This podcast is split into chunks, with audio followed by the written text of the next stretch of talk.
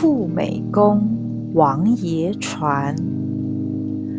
很久很久以前，在一望无际的海洋某处，有个关于一座岛屿的神秘传说。传说里，这座岛终年云雾围绕，难得被人见到岛上的样子。然而，在中国靠海边的居民却都描述着这座岛上住着一群既不是人也不是神明的东西。这种东西，人们叫它做异鬼。异鬼就是快速传播疾病的鬼魅。曾经有人在夜晚的海上行船。远远的，好似看见一艘船漂浮在海上。这艘船上的灯火忽亮忽暗，忽远忽近。在这极静海上没有月亮的夜晚，漂移的灯火让人有种不祥预兆。船上的人在想。这艘船是否是敌人还是海盗？为了保护自身安全，大家便决定拿武器攻击这艘船。没想到，这船似乎有魔法一般，左右摇摆闪烁，一直都没被打中。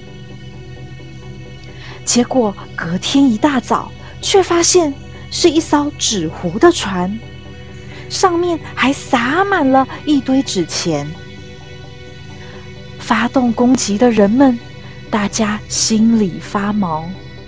打了一整晚的船，究竟是什么？难道是鬼？所有的人互相看着彼此的脸，大家无法理解，却有一种不安的情绪缓缓的在心里。流窜开来，但没过多久，攻击海上鬼魅一般的船的居民村落，却死了一大半的人。死亡的人生的病是一样的，症状也是一样的。是谁？谁有这么大的能力？让半村子里的人可以在短时间内得到同一种病，然后死去。村民口耳相传是异鬼，是异鬼。那艘船一定载着的是异鬼的王爷船啊！惊动了异鬼，该怎么办呢？越来越多人出现症状。住在海边村子的居民，不是每一个人都有钱可以看医生的。许多人都是渔夫，不然就是农夫。这种看天吃饭的工作，赚的钱总是非常不固定。口袋的钱，不少人都只够今天用。但是眼看着村民一个接一个死去。该如何是好呢？村民经由会跟天地沟通的巫师询问，最后决定，既然大家不小心惊动了异鬼，那就好好的把他送走吧。于是，村子里大家即使再没钱，也还是捐出了自己仅有的一点钱，替异鬼。搭了一艘船，并决定请出村子里寺庙里的王爷，镇压这群异鬼出海去，可以尽量远离村庄。为了让王爷可以好好的镇压异鬼远离，船上为王爷准备了办案抓鬼用的法宝、文具、衣服、日常用品。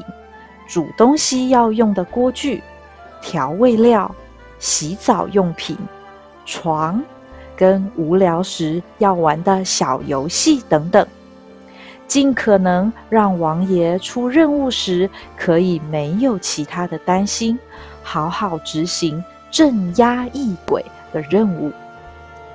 巫师最后还特别叮咛：王船送走后，村民凡是捕鱼者，三天内不可以出海，以免异鬼又循着渔民的路线返回了村子。